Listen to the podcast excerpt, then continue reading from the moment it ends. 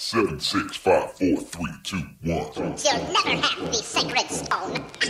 oh, this you crazy mother. Hier ist der OMT Podcast mit brandneuem Stoff für eure Online-Marketing-Dröhnung zwischendurch. Heute mit dem OMT-Gründer Mario Jung.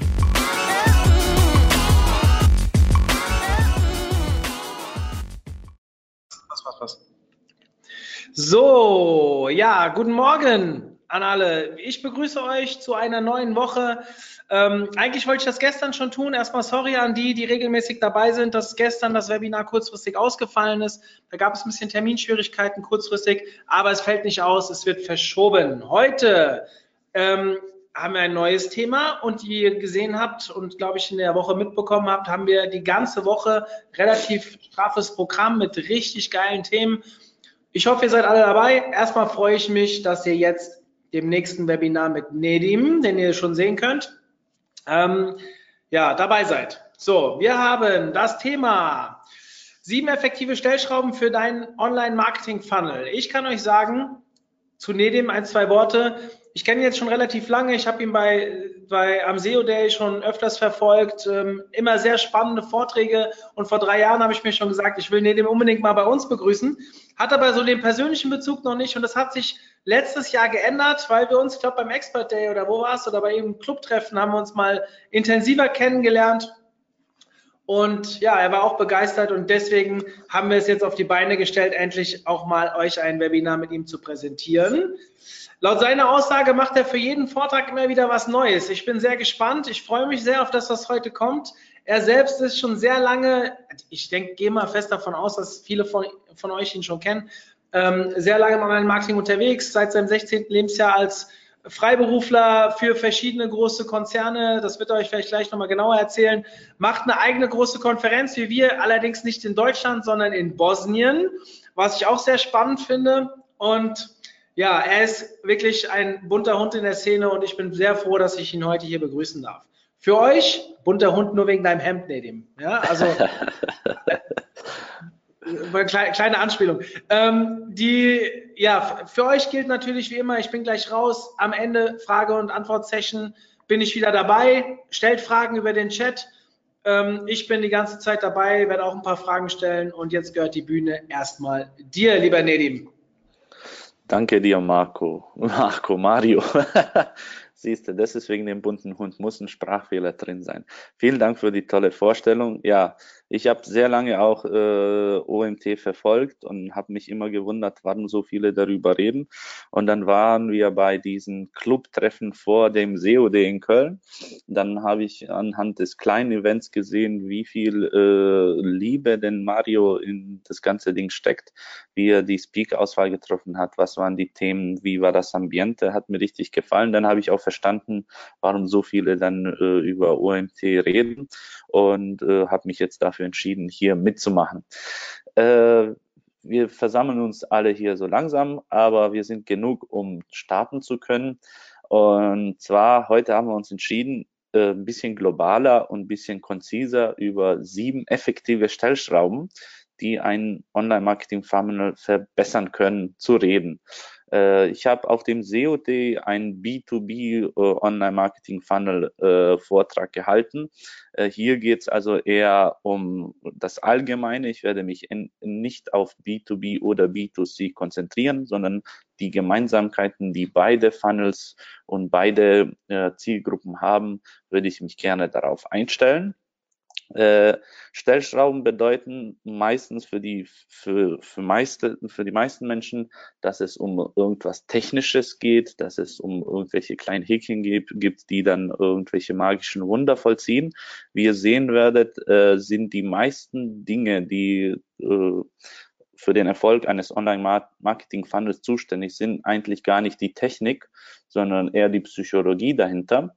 Und wenn ihr das Bild jetzt hier links auf dem Slide seht, dann äh, könntet ihr euch vorstellen, habt ihr wahrscheinlich selber auch einmal erlebt, dass ihr irgendwas online gekauft habt und ihr wart so hin und weg von dem Erlebnis, wie ihr erstmal zu dem Produkt kam, gekommen seid, wie ihr aufgewärmt wurdet, wie ihr begeistert wurdet für dieses Produkt und dann der komplette Kaufprozess, den ihr hattet, der hat euch einfach äh, hin und weg wart ihr, wo, wo ihr das erlebt habt. Und danach, wenn der Kauf fertig war, wart ihr in einer so geilen Stimmung, dass egal, was der Verkäufer oder die Webseite oder der Anbieter euch noch zusätzlich angeboten hätte, ihr würdet es nehmen, weil das Gefühl war einfach geil.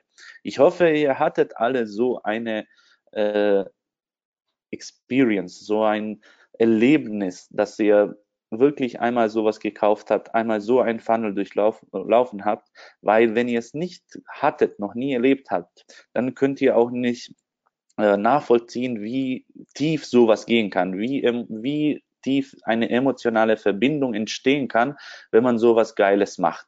Ein tolles Beispiel in letzter Zeit, das ich gesehen habe, das richtig gut ist, ist zum Beispiel, wenn man einen äh, Tesla Model S bestellt auf der Tesla-Seite. Also erstmal das, das ganze vorher, was geschieht, rund um das Auto, die Begeisterung und dann der ganze Prozess. Und wie einfach man Upgrades dann macht, wenn sie so einfach gestaltet sind und wenn man so tief da drin sind. Das ist eigentlich jetzt nur der Checkout-Funnel, über den ich rede, welche den Abschluss von einem Funnel darstellt. Aber da sieht man die Euphorie, welches, äh, welche auf diesem Bild versucht wurde, von einem Künstler darzustellen. So, um jetzt nicht philosophisch und psychologisch auszuschweifen, kurz noch zu den Effekts. Ein paar von euch wissen und kennen mich wahrscheinlich gar nicht. Deswegen stelle ich mich mal kurz in drei Sätzen vor. Wie schon Mario gesagt hat, mache ich es schon seit 17 Jahren Online-Marketing, bin jetzt derzeit als Senior Online-Marketing-Berater äh, tätig, weil ich fünf eigene Unternehmen weltweit gegründet habe und dann alle verkauft habe und möchte mich, hab, widme mich jetzt alle schon zwei Jahre lang komplett der Beratertätigkeit und habe dabei äh, ganz große Firmen sowohl als auch äh, Startups beraten. Darunter fallen halt Bosch, Porsche, ThyssenKrupp, Raiffeisenbank, Rewe, CrowdFox und so weiter. Ganz viele Unternehmen, mit denen ich wähle meine Kunden äh, anhand dessen, wie wie kann ich mich einbringen, was kann ich, wie tief kann ich eine Revolution starten und wie viel Spaß macht es mir, an so ein Projekt zu arbeiten. Deswegen versuche ich nur Unternehmen zu helfen, die nachhaltig arbeiten, die eine Wertschöpfung für eine breitere Population bieten, damit unsere Wirtschaft und unser allgemeines Leben verbessert wird. Das versuche ich. Manchmal sind die Projekte cool, aber nicht so nachhaltig. Da lässt man auch manchmal nach. Aber äh, für etwas Schlechtes kann man mich eigentlich nicht mit Geld begeistern, sondern ich bin mit, mit Überzeugung wähle ich dann meine Kunden aus. So, dann fangen wir mal mit dem mit der ersten Stellschraube an. Ja, äh, wenn wir nicht wissen, was genau der USB, der Unique Selling Point, der Unterschied zwischen unserem Produkt, unserer Dienstleistung oder unserer kompletten Produktpalette ist gegenüber der Konkurrenz, wenn wir das nicht ganz klar definiert haben, dann haben wir ein riesiges Problem, weil aus diesem Punkt, dem Unique Selling Point und das, was uns unterschiedlich macht zu anderen, da fängt eigentlich der ganze Funnel ab. Es wird alles abgeleitet. Und zwar erstens die Zielgruppe. Wen möchten wir ansprechen? Wer sind unsere potenziellen Kunden? Und wie genau können wir diese beschreiben? Das sehe ich sehr oft. Ein Beispiel, Social Media Agentur, ja, zum Beispiel aus, aus unserer Nische, da versteht man das am besten. Dann bieten die alles, Social Media Management nebenbei noch SEO, SEA, all das Mögliche. Ja? Und dann kommt ein potenzieller Kunde, zum Beispiel äh, ein größerer Kunde auf die Webseite, möchte dieser Social Media, sucht eine Social Media Agentur, die sich sehr mit dem Thema beschäftigt, weil die großen Agenturen, an die sie angebunden sind, diese Mikronische nicht bedienen können. Sie möchten eigentlich jemanden, der ihnen einen Teil von Social Media übernimmt. Sie wissen aber noch nicht, wie genau dieser heißt. Deswegen googeln Sie nach Social Media Agentur oder kommen auf irgendeinen Weg auf die Webseite. Und da ist die Social Media Agentur, die dann alles anbietet. Und genau das will der Kunde nicht. Und genau darüber sollte man sich nicht identifizieren. Dann kann man sagen, wir sind eine Social Media Performance Agentur. Und dann bieten wir äh, Facebook äh, äh, Performance Marketing an, LinkedIn Performance Marketing und alle anderen Kanäle, die man bedienen kann. Noch besser wäre es aber zu sagen, wir sind eine Fee, zum Beispiel, man, das ist ja nur ein Teil, was man abdecken kann. Man kann ja Community Management machen, man kann äh, Brand Awareness machen, man kann alles machen. Ich nehme nur ein Beispiel. Und hier haben wir, sagen wir, die Agentur nennt sich nicht mehr Social Media Agentur, sondern Facebook Performance Marketing Agentur. Ja, dann sind wir schon sehr, sehr eng. Und wenn Sie dann sagen, aber wir sind eine Facebook Performance Marketing Agentur für Unternehmen, die kurz vor dem Durchbruch sind, dann ist das eine viel genauere Defini Definition. Natürlich stößt diese Definition andere ab, aber die Zielgruppe, die wir haben wollen, die fühlt sich dann viel enger verbunden. Oder man sagt, wir sind nur High-Scale Facebook Performance Marketing Agentur für Leads. Zum Beispiel ein extrem überspitztes Beispiel, aber wo ihr das Gefühl bekommen könnt, wie nur durch die Ansprache, durch die Headline der USB herausgestellt wird. Und der USB in dieser Art wäre, dass man sagt, wir haben uns konzentriert nur auf diese eine Sache. Und das kann man bei jedem Produkt, bei jeder Produktpalette, bei jeder Dienstleistung herauskristallisieren. Das heißt, überprüft eure Headlines, eure Sublines und damit, wie ihr euch darstellt, beziehungsweise wie ihr die Produkte darstellt. Denn es ist der Produktname an sich, zum Beispiel ein Haarglätter von äh, Remington BC 560, ja, man kann eigentlich nur auf den Produktnamen äh, gehen oder sagen, äh, das ist ein Haarglätteisen mit einer äh, Sicherheitsfunktion, damit die Haare nicht verbrennen können, zum Beispiel. Es ist einfach nur ein Wortspiel, wo alles beginnt. Also die Definition von dem USP, nochmal ein Unique Selling Point, der Unterschied zwischen euch oder eurem Produkt, eurer, eurer Produktpalette oder euren Weg, etwas zu verkaufen, wenn ihr ein Shop seid, wenn ihr das genau das gleiche macht wie alle anderen und nichts anderes anbietet, dann seid ihr einfach nur noch einer auf dem Markt. Ein Unterschied muss es geben, den sollte man darstellen und diese sollte euch dann die Verbundenheit mit der Zielgruppe bringen. Dann kommt die Ableitung der Zielgruppen. Da sind wir auch sehr, meistens sehr, sehr salopp unterwegs. Wir gehen viel, viel zu breit in die ganze Geschichte und machen uns sehr wenig Gedanken über die Zielgruppen. Das ist ein kardinaler Fehler, weil wenn die Zielgruppendefinition äh, nicht abgeleitet von dem Businessmodell dargestellt wird und gut gemacht ist, dann ist der ganze Funnel dahinter. Vielleicht funktioniert er, aber er ist sehr, sehr schwach. Das heißt, der größte Ansatz, den man machen könnte, ist nochmal nachzudenken über die Darstellung des USPs und die Ableitung der Zielgruppen daraus und zu sehen, haben wir das eigentlich richtig gemacht? Sind das die richtigen Zielgruppen? Das klingt vielleicht viel zu einfach, aber genau diese einfachen Sachen, diese Basics, die man äh, sehr gerne vergiss, äh, vergessen tut, dann diese können so einen großen Einfluss haben, denn diese Stellschraube, die ganz am Anfang steht, rührt man nicht mehr an, die nimmt man einfach so wahr. Oder man kommt in ein Unternehmen und möchte dann was im Online-Marketing bewegen und nimmt das einfach so hin, dass die Zielgruppe so definiert wurde. Nein, stellt alles unter Frage, weil wenn es keine weiteren, wenn ihr keine weiteren Optimierungsmöglichkeiten mehr seht, und es nur noch, noch klein hier und klein da ist, dann fangt wieder von den Basics an und in diesem Fall ist, sind es die Zielgruppendefinitionen. Da solltet ihr auf jeden Fall 60 Mal drüber nachdenken, sehr viel Zeit darin investieren und sehr klar definieren. Das erleichtert dann später die Antwort auf die Fragen, wie bewerbe ich mein Produkt oder meine Dienstleistung oder meine Produktpalette oder was auch immer. Welchen Kanal wähle ich dazu? Welches Werbemittel wähle ich, welche Ansprache wähle ich. Das alles leitet sich aus diesen sogenannten einfachen Zielgruppendefinitionen. Da sollte man sehr viel Zeit investieren. Und letztendlich diese Sachen, die ihr da reinschreibt, die müssen verständlich sein und in der Sprache gesprochen sein, geschrieben sein, in der deine Zielgruppe oder eure Zielgruppe dann unterwegs ist. Das heißt, eine Klarheit muss da sein. Äh, keine technischen Dinge, keine Zusätze, die noch einen eine Google-Suche, sage ich mal, erfordern, um zu verstehen, was ihr da sagen wolltet.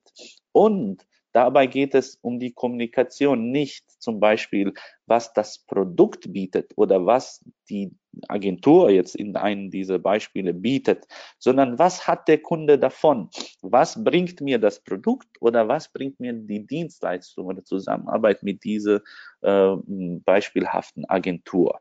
Ja, das ist ganz wichtig, die Sprache umzudrehen, nicht vom Produkt und nicht vom von, von der Dienstleistung zu reden, sondern immer wieder ganz klar in den Vordergrund stellen, auch in den Headlines, was ist denn der Vorteil für dich, für dein Unternehmen oder wer auch immer der Kunde oder potenzielle Kunde ist. Und wenn man das gemacht hat, dann muss man das konsistent durchführen. Das heißt, wenn ihr euch zum Beispiel, ah, wir haben diese Konferenz, regionale Konferenz im Balkan, die auch äh, die Hälfte in Englisch gehalten wird und wir auch wahrscheinlich eine äh, internationale Konferenz daraus machen. Wir haben einen USP. Zu allen anderen Konferenzen weltweit, so sehen wir das. Und das ist, dass wir selbstlos Wissen teilen. Das heißt, wir laden nur Speaker ein, die selbstlos praktisches Wissen teilen. Ja, das ist der USP von dieser Konferenz. Natürlich kennt man die Nische Online-Marketing, ist klar, aber wir lassen nicht hochnäsige, arrogante oder irgendwelche Speaker auf die Bühne. Erstmal das, also vom Auftreten, vom Gemüt, weil das schafft eine Atmosphäre. Zu dritten, viertens, wir lassen keine Theoretiker auf die Bühne. Das heißt, wir lassen nur Leute, die praktisches Wissen gesammelt haben und dann dieses selbstlos teilen. Das ist ein Unterschied, wie ihr selber schon merkt, wenn jemand jetzt konstant und konsistent mit dieser Selbstlosigkeit und mit diesem Attitude, mit diesem äh, Blick auf die Sachen wirbt und äh, etwas vorstellt, das hat eine Auswirkung auf das Publikum, weil das Publikum ist es satt, Theoretikern zuzuhören, äh, Leuten, die nichts preisgeben wollen, die daraus eine Verkaufsshow machen und so weiter. Genug zu diesem Punkt. Eins solltet ihr verinnerlichen, ein Zitat, das ich vom äh, CEO von CrowdFox gelernt habe, von Herrn äh, Wolfgang Lang, der höchstwahrscheinlich Frau Birkenbiel zitiert hat, weil er hat sie groß gemacht. Er, er sagt, dass die doppelte Vorbereitungszeit die Ausführungszeit um das Doppelte verkürzt. Das heißt, wenn wir in diese Definition, in, in Zielgruppenbeschreibung, in unsere Headlines und in alles, was, bevor wir irgendwas anrühren, irgendwas erstellen, wenn wir mehr drüber nachdenken und es uns besser vorbereiten und klarer definieren, eine bessere Wortwahl wählen, äh, und uns über das Präsentationsmedium Gedanken machen. Was ist denn wichtiger? Was, was sind die Prioritäten? Einfach all die Zeit, die wir da reinstecken, anstatt zwei Tage stecken wir vier Tage rein, dann verkürzt uns das die Ausführungszeit, weil wir wissen ganz genau, was wir wollen. Und dann erstellen wir eine Webseite anstatt in zwei Monaten in einem Monat, was letztendlich ökonomisch gesehen und wirtschaftlich gesehen erstmal kurzfristig ein, eine Win-Win-Situation ist. Man spart Zeit, damit auch Geld. Aber ähm, letztendlich, wenn man den Funnel betrachtet, ist es dann ein Mega-Mittel, weil man sich höchstwahrscheinlich als einer der wenigen auf dem Markt oder in der Nische, in der man unterwegs äh, ist, darüber Gedanken gemacht hat, wie man sich darstellt und dann reflektiert sich das im ganzen Funnel, wenn man das konsistent durchhält. Ich habe jetzt einige Unternehmen mit so einem Wochenend-Workshops dabei beraten, genau diese Transformation zu machen. Es ist möglich, wenn man schon alles etabliert hat und äh, insbesondere wenn man genug Erfahrung hat, drei, vier, fünf oder viel mehr Jahre auf dem Markt ist und eine ganz klare Vision ist, hat von einer, von der Zielgruppe, dann kann man das viel, viel einfacher äh, bündeln und eine Präsentation machen, ein ein Funnel entwickeln und meistens, wenn ich Funnel sage, meine ich ein, ein Kompendium von verschiedenen Funnels, weil es gibt nicht das eine Funnel, das immer äh, die Ziele liefert, sondern es sind mehrere. Nur performt der eine Funnel besser als der andere. Wenn ich aber nur das Wort Funnel sage, dann meine ich das Bündel an Wegen, die uns zum Ziel führen. Und das ist, kann man immer erweitern, man kann immer mit neuen Sachen spielen. Und später werdet ihr sehen, es ist auch ein Fehler, sich immer auf die bestehenden Funnels zu konzentrieren. Den zweiten, die zweite Stellschraube, anhand wessen wir sehr viel falsch machen, ist, wir messen nicht richtig. Erstens messen wir das Falsche, meistens. Und zweitens messen wir es komplett technisch falsch. Auf das Technische möchte ich gar nicht eingehen. Darüber wisst ihr höchstwahrscheinlich sehr, sehr viel und habt euch sehr informiert und bemüht euch, das richtig zu machen. In dieser technischen, im technischen Aspekt kann ich euch sagen, wenn ihr das nicht alleine könnt, ist es wert, einen Analytics-Experten ein, zwei Tagessätze in die Hand zu drücken, damit er das einmal richtig aufsetzt, damit die Daten stimmen und damit ihr es nachvollziehen könnt. Aber bevor ihr ihn einlädt, damit er das macht oder das verbessert oder auf, auf ein perfektes Level bringt, ist, dass ihr selber eure KPIs definieren solltet hat, sagt jeder jetzt, ja klar, wir haben KPI, das ist doch Grundschule, worüber redet denn der Nedim, wann kommt endlich das geile Zeug? Nein, nein, nein, wenn man richtig, richtig zuhört, dann werdet ihr sehen, dass eure KPI, wenn ihr ein Fragezeichen mal für ein paar Stunden in den Raum stellt, werdet ihr sehen, dass ihr daran vielleicht auch zweifelt oder nicht die perfekte KPI gefunden habt. Es gibt gute, bessere und perfekte KPIs. Beispiel. Viele Shops haben eine Haupt-KPI, die nennt sich Umsatz. Ja, und wenn der Umsatz steigt, dann ist der Geschäftsführer beziehungsweise der Inhaber glücklich. Das kann man natürlich so nehmen, aber jeder, der irgendwie, äh, irgendwie was mit Ökonomie gemacht hat, weiß, dass das eine Zahl sein kann, die in die Irre führen kann, sogar zur Insolvenz führen kann, wenn dann dieser Umsatz auch kein Profit generiert. Viele sagen jetzt, ja klar, ist doch, nein, solche Sachen stehen nicht in euren Analytics. Ihr misst meistens den Umsatz und sehr selten sehe ich in, in Shop-Varianten und auch in allen anderen Varianten äh, die Spalte Profit, wo man ganz klar sieht, wie hoch ist denn der Profit. Oft in Deutschland, im deutschsprachigen Raum, wird dann die Kur bemessen, also die Kosten-Umsatz-Relation, äh, Relation, also der, die Relation zwischen Kosten und Umsatz.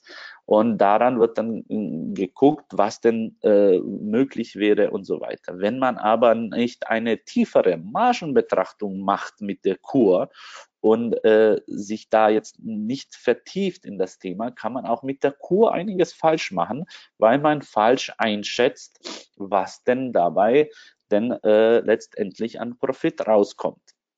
Und wenn wir jetzt Profit definieren, das wäre eine gute KPI, eine sehr gute KPI, aber trotzdem nicht die perfekte KPI. Wenn wir jetzt im Sinne, in diesem Beispiel, ich versuche jetzt durch diese sieben Punkte verschiedene Beispiele äh, aufzubringen, wenn wir über den Punkt reden, was ein Shop als KPI, als wichtigstes wäre, dann wäre das bestimmt nicht der Profit. Es wäre eine der wichtigen KPIs, aber nicht die Haupt-KPI. Die Haupt-KPI kann und sollte für einen Shop nur die Customer Lifetime Value sein. Das heißt, wie hoch ist der Wert, den ein Kunde in den ganzen Lebenszyklus, in dem er unser Kunde ist, mitbringt. Ja?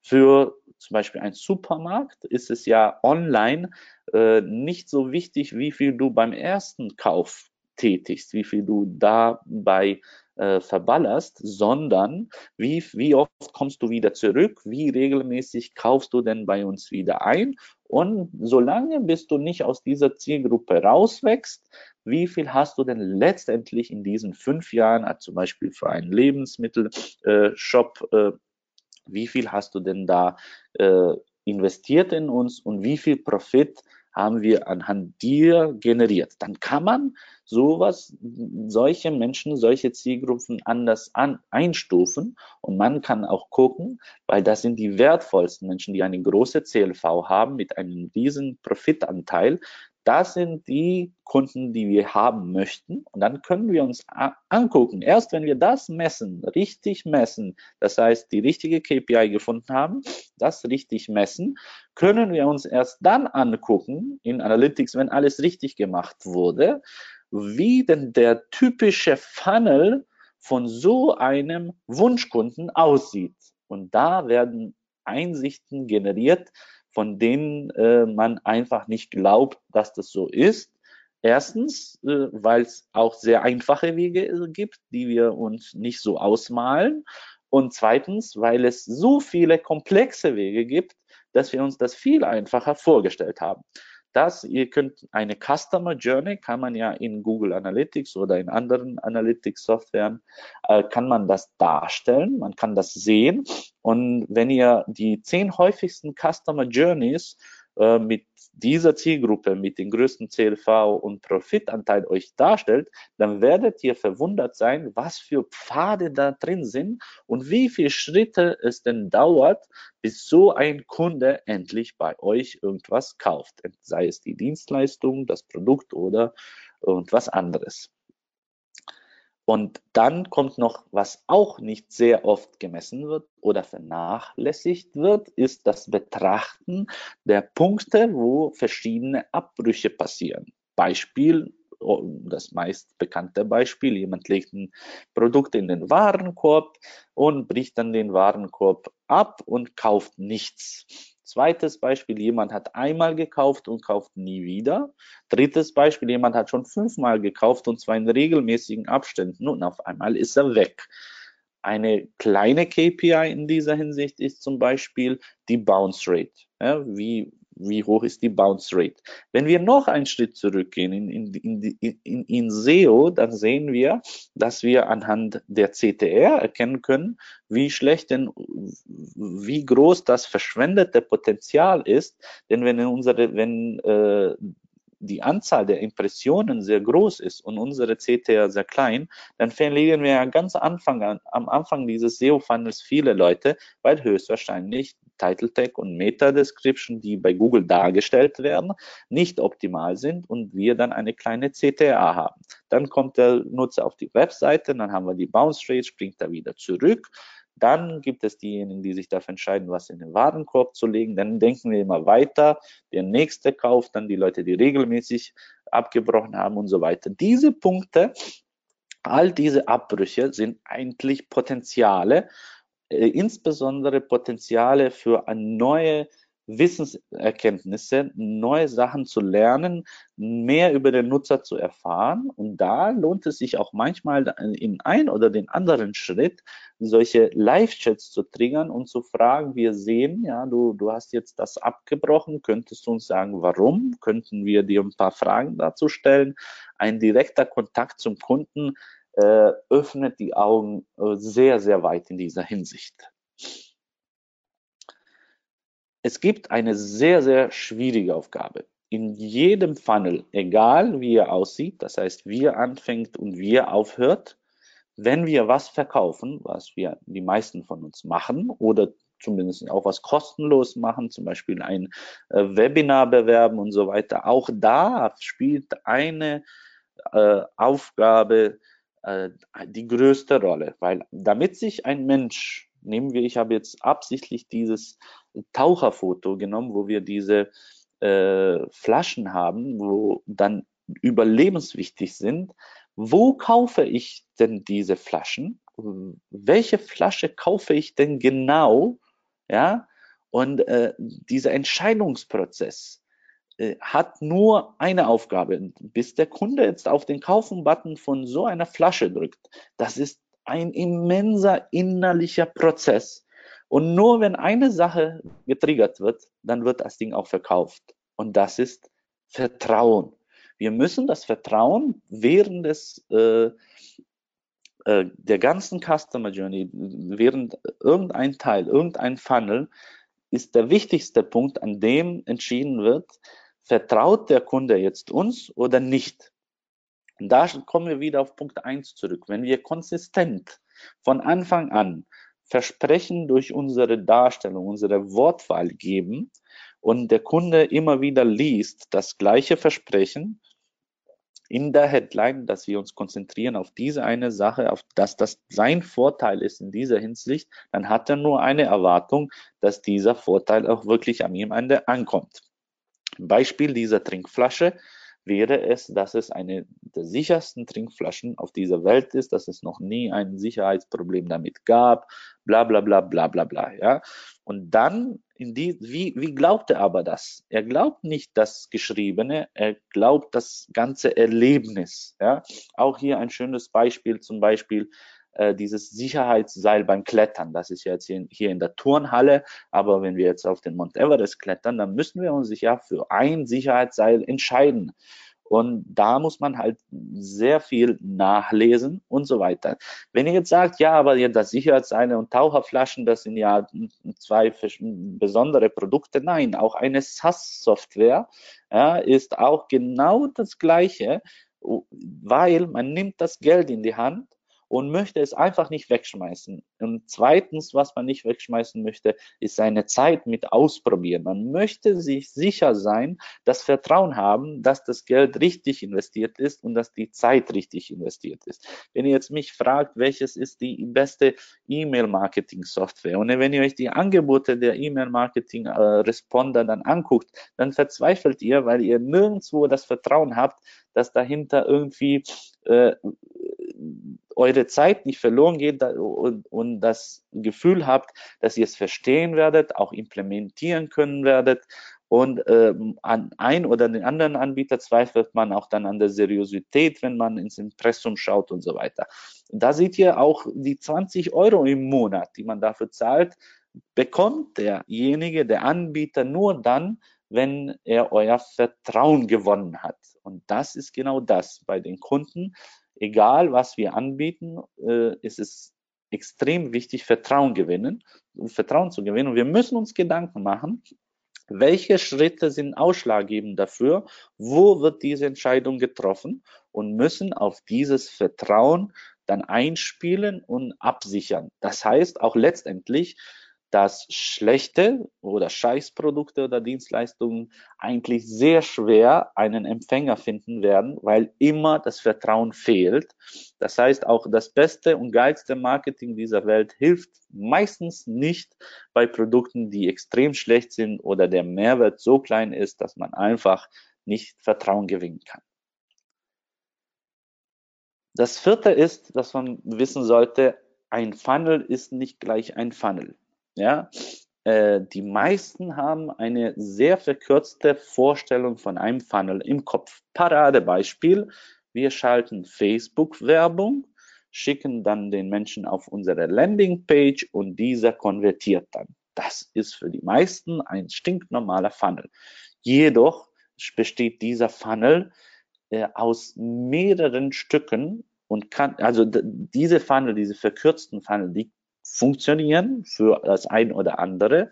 Jedoch könnte man zum Beispiel noch einen Zwischenschritt einbauen, der einfach die Conversions absichert. Und das ist genau dieser Vertrauenspunkt, zu sagen, hey, anstatt dir etwas direkt zu verkaufen, gebe ich dir etwas. Das kann ein Giveaway sein oder das können Inhalte sein, die Kompetenz vermitteln. Wenn wir jetzt etwas äh, zum Beispiel ein Fahrradteil äh, kaufen wollen, eine Feder, Fahrrad, ich bin überhaupt kein Fahrradfahrer, ich äh, kenne nur ein paar Fahrradshops. Dann gab es ein Beispiel auf dem deutschen Markt, wo ein Anbieter für jedes Fahrradteil, er hatte damals 3000 Stück, ein Video gedreht hat, wo er gezeigt hat, wie einfach es einzubauen ist, was ist der Unterschied und was man dadurch hat. Ja, das heißt, die Menschen wurden ja, durch Werbung auf die Landingpage gebracht. Die Kompetenz und das, dadurch dann das Vertrauen wurden durch die Inhalte geschaffen. Man hat gesehen, okay, die Typen wissen, was sie verkaufen. Ich habe jetzt den Unterschied erkannt und so weiter. Ein guter Ersatz zu schlechten Produkttexten, könnte man sagen. Oder wenn man jetzt was Digitales verkauft, erstmal ein Giveaway zu geben, zu sagen, hey, hier hast du drei Sachen, kannst du gleich implementieren.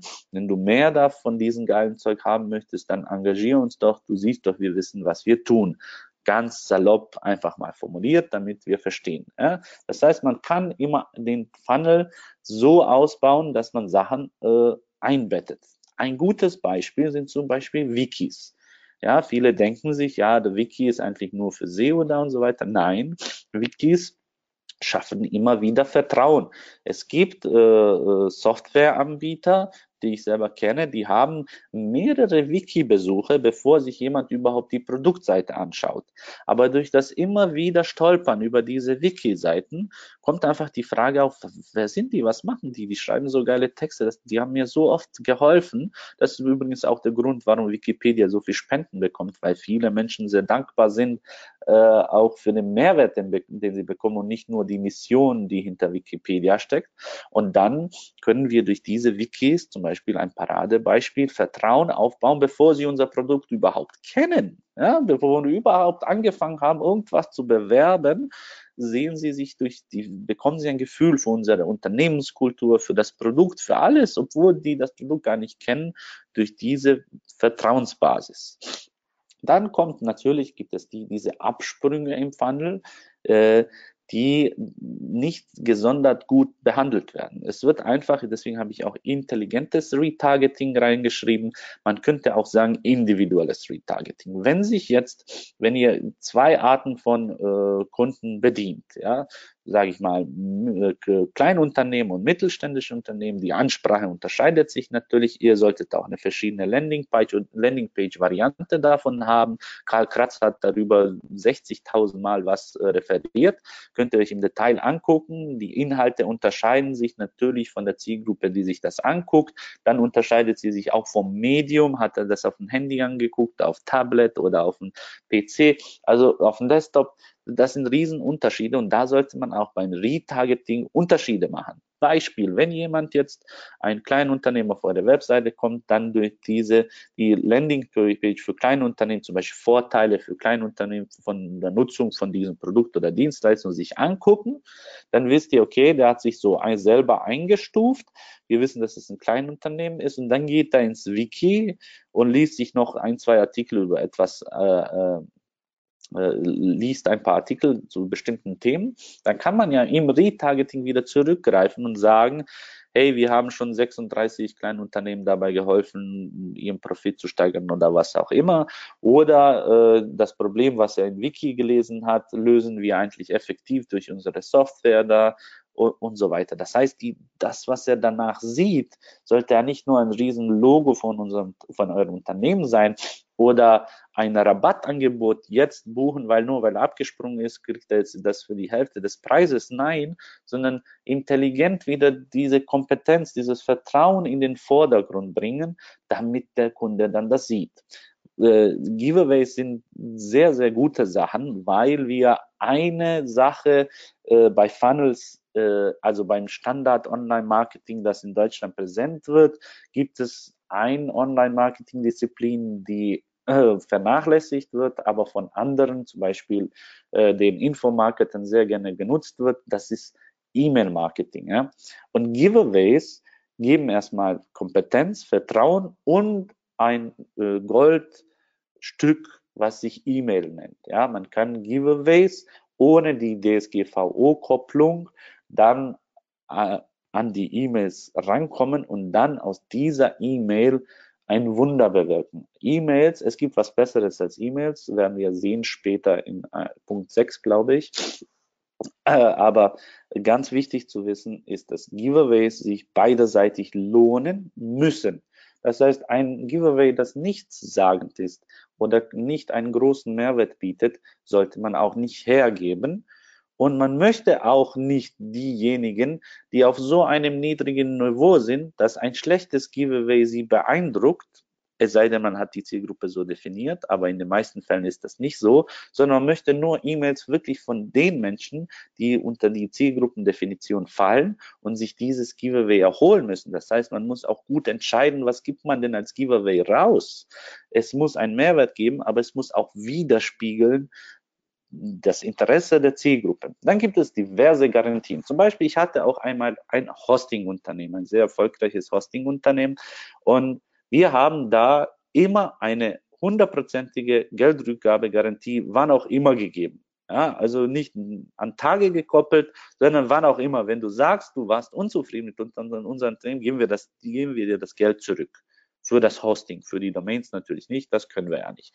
Ja, und äh, äh, diese Garantie, die wir gaben, hat uns so viele Kunden gebracht, dass sie gesagt haben, wir testen das, wir wollen das testen. Unique Selling Point war natürlich ein komplett anderer, daran will ich mich jetzt gar nicht äh, konzentrieren darauf, sondern äh, diese Garantie, diese Geldrückgabegarantie, ja, die hat so ein Vertrauen geschaffen, dass sie gesagt haben, komm, wir probieren es aus, gucken uns mal das an, das ist voll cool, ist etwas für uns und wurde in nur 0,002 Prozent der Fälle benutzt. Ja? Und daraus lässt sich sehen, ja, Vertrauen schaffen ist das andere und wenn ihr in, in eure Qualität der Arbeit oder der Produkte sicher seid, dann könnt ihr auch solche sehr willkürlichen Garantien hergeben, die anders wirken, weil sie sich von der Konkurrenz unterscheiden. Ja, das ist erstmal das, dann werdet ihr anders dargestellt. Dann durch so eine Aussage denkt sich der potenzielle Kunde, die sind aber überzeugt, was kann ich schon verlieren? Ja, dann sind diese zwei Punkte, die, die vertrauen, weil man das Geld in die Hand gibt und die Zeit schon mal weg. Man sagt sich, ich könnte eigentlich hier gar nichts verlieren, weil die sehen kompetent aus, die sind von sich überzeugt und das Geld kriegt sowieso zurück, wenn ich es falsch mache. Also probiere ich es jetzt mal aus. Ja?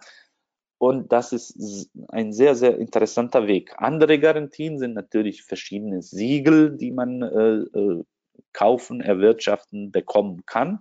Diese wirken insbesondere im B2C-Bereich sehr, sehr gut. Im B2B-Bereich sollte man sie nicht unterschätzen. Wo es natürlich nicht wirkt, ist, desto näher die Nische an der kompletten Marketing-Nische näher dran ist, wirkt das weniger, weil Menschen wissen, wie man an diese Siegel kommt, was sie eigentlich bewirken sollen und so weiter. Aber das ist ein sehr, sehr kleiner Teil der Welt und das ist eine professionelle Deformation von uns Marketern zu glauben, weil das nicht auf uns wirkt, dass es auf andere nicht wirkt. Doch bitte alles testen, alle Ideen, die ihr habt, immer wieder testen, insbesondere beim Funnel.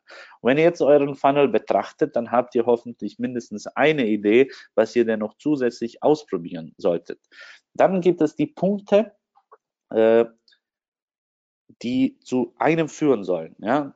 Äh, der Kunde muss vor dem Kauf eigentlich das Gefühl bekommen, wie so beim Striptease. Ja, du darfst gucken, aber nicht anfassen.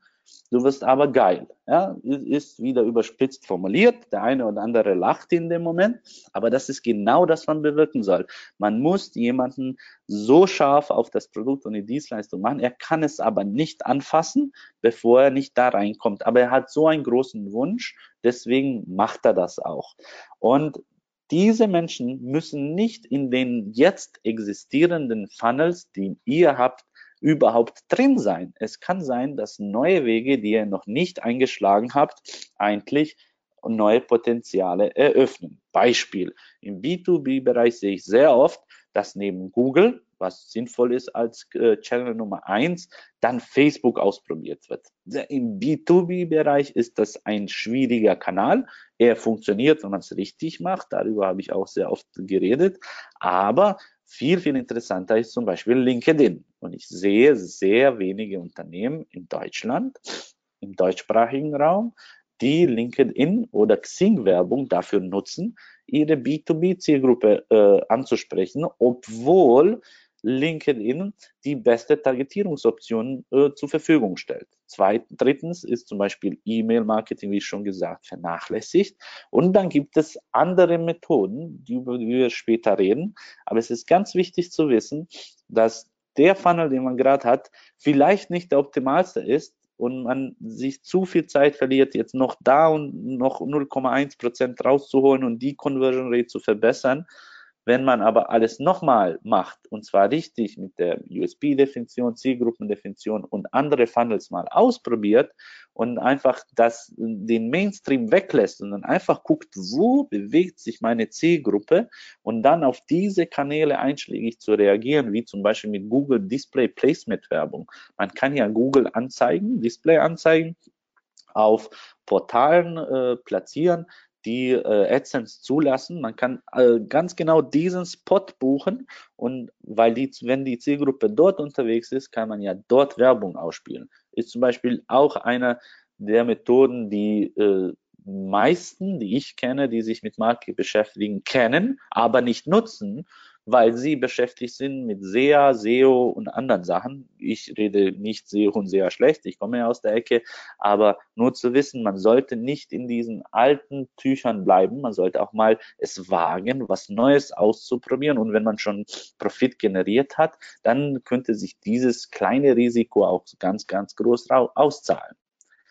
So, wie schätzt der Kunde ein, ob er für euch wichtig ist. Ich mache mal eine Reflexion zu Partnerschaften. Wenn wir jetzt hm, äh, chatten mit einem mit einer Person, mit der wir uns gerne daten wollen oder schon gedatet haben und noch mehr von ihr wollen, dann gibt es dieses berühmte Zitat, wo man sagt, dass im digitalen Zeitalter die Wichtigkeit einer Person im Leben dieser Person anhand der Schnelligkeit der Antwortzeit eingeschätzt wird. Ja, das heißt, wenn wir jetzt eine Person antexten, per WhatsApp oder was auch immer, also ich rede jetzt hauptsächlich über die jüngeren Menschen unter uns, unter 40 sage ich mal, die haben dieses Gefühl entwickelt, wo man sagt, äh, wenn ich jetzt jemanden was schicke und der antwortet mir schlecht, dann äh, das, bin ich auch wichtig für ihn oder für sie.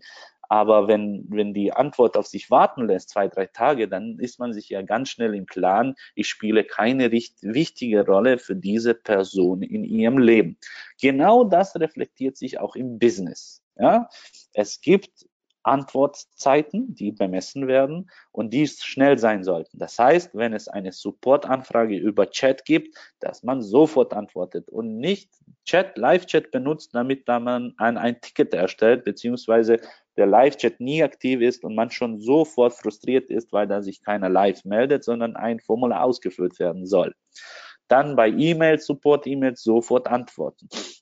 Ich habe einen äh, Unternehmer getroffen, der hat ein ganz großes mittelständisches Unternehmen als äh, Einzelgänger am Ende äh, vom Thron des Marktes in der Nische, der sich bewegt haben, äh, abgeholt und ist zur Nummer eins geworden. Innerhalb von einem Jahr hat ein Unternehmen, das 30 Jahre auf dem Markt war, komplett äh, in den Schatten gestellt. Man sieht auch das Beispiel Nokia Apple, aber so groß wollen wir es gar nicht aufziehen. Nur anhand einer Sache. Er hat so Fertigungsteile hergestellt, ja, Sonderfertigungsteile, die diese große Firma ungern gemacht hat. Und wenn sie es gemacht hat, dann hat sie das gemacht. Wenn eine Anfrage kommt, hat sie es auf fünf, vier, fünf Tage auf sich warten lassen, bis man ein Angebot hat und dann produzieren möchte und so weiter. Bei diesen Fertigungsteilen, Sonderfertigungsteilen ist es meistens eine Notaktion. Man braucht es so schnell wie möglich und braucht, deshalb braucht man auch das Angebot so schnell wie möglich. Und er hat einfach die Anfragen, die ankamen, so schnell wie möglich beantwortet, innerhalb von einer halben Stunde, von einer Stunde. Er hat das einfach penibel gemacht und hat dann auch einen fünffach, einen zehnfach höheren Preis angeboten als die große Firma, die fünf Tage auf sich warten lässt. Da aber der Kunde keine Ausfall hat, dass eine Notsituation ist, die Qualität gewährleistet ist durch, man, man kriegt Geld zurückgarantie, wenn das Fertigungsteil nicht stimmt und er das Angebot sofort gemacht hat, äh, haben die überhaupt keine Auswahl. Und genau so ist es überall, wo eine Antwort von euch erwartet wird, von eurem System, von eurem Produkt, von eurer Dienstleistung. Stellt es sicher, dass die Antwortzeit sehr, sehr gering ist.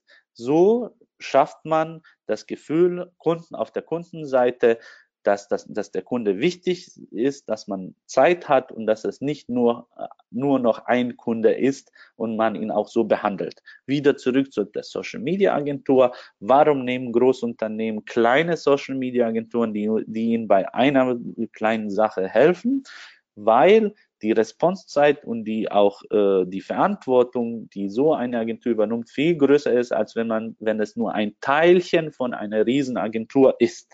Deswegen gibt es diese nischigen äh, äh, Angebote, in, in, auch in, in, im Produktsektor sehen wir das, äh, die darauf beharren, dass man das richtig macht. So. Ich habe schon angeteasert, man sollte neue Funnel-Ansätze testen. Und äh, wie schön auch immer äh, das äh, Kollege Kratz dann auch äh, darstellt, ist zum Beispiel äh, Google ist nicht die einzige Suchmaschine. Ich habe bei einigen Kunden einfach nur durch Bing-Werbung und andere Werbung durch andere Suchmaschinen. Amazon ist eine Suchmaschine, YouTube ist die zweitgrößte Suchmaschine dieser Welt. Und wenn man äh, das so betrachtet, dann kann man ja gucken, was gibt es denn noch? Was für Möglichkeiten äh, habe ich denn? Ich kann mich ja in Newsletter einkaufen. Ich kann Varianten von Anzeigen erstellen. Ein Beispiel jetzt zum Beispiel äh, hier ist das, ich nenne es Ego-Marketing. Ja? Wir benutzen äh, die meisten von uns Google Ads und schalten da Anzeigen und versuchen dann irgendwelche Leads zu kommen. Im B2B-Segment kann man zum Beispiel Ads auf den Namen des Geschäftsführers oder des Verantwortlichen für irgendeinen Bereich dann zielen. Der googelt sich selber und sieht dann die Anzeige. Das heißt, nicht der, die, die Technik ist, die, die neue Technik ist der Ansatz. Wir verwenden eine sehr, sehr alte Technik aus Marketing-Sicht, ja, aber wir ändern die Art, wie wir da ansetzen.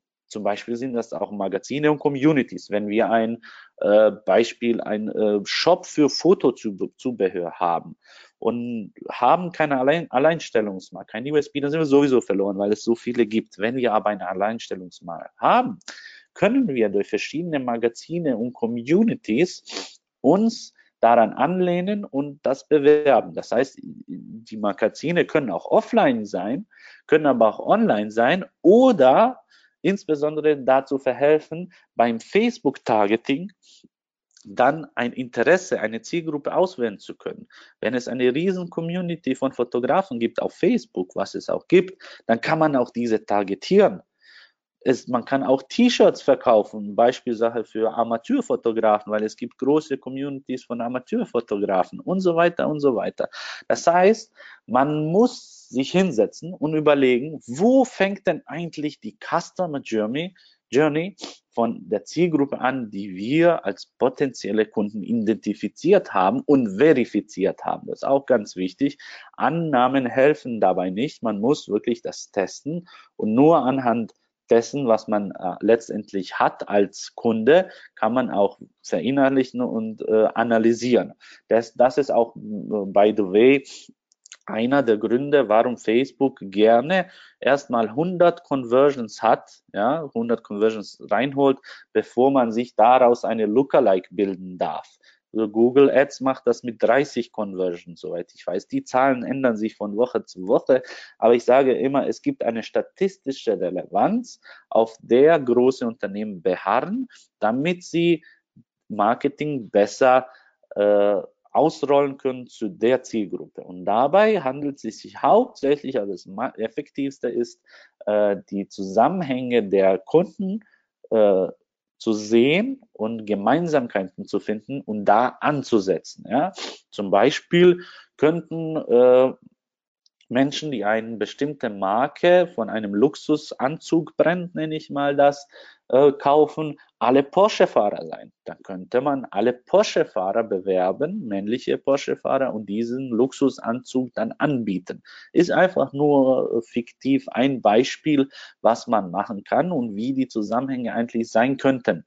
Deshalb lohnt es sich, ein Ding, was ich euch mitgeben möchte. Ich habe sehr viele Stunden im Usability-Labor verbracht, sehr, sehr viele. Und äh, insbesondere mit diesen schon genannten Kunden. Und äh, da für Usability-Tests, die wirklich professionell durchgeführt werden, werden auch äh, potenzielle Kunden eingeladen und existierende Kunden eingeladen, um sich eine Meinung über etwas einzuholen. Meistens ist es die neue Produkt-Landing-Page oder ein neues Werbevideo oder was auch immer.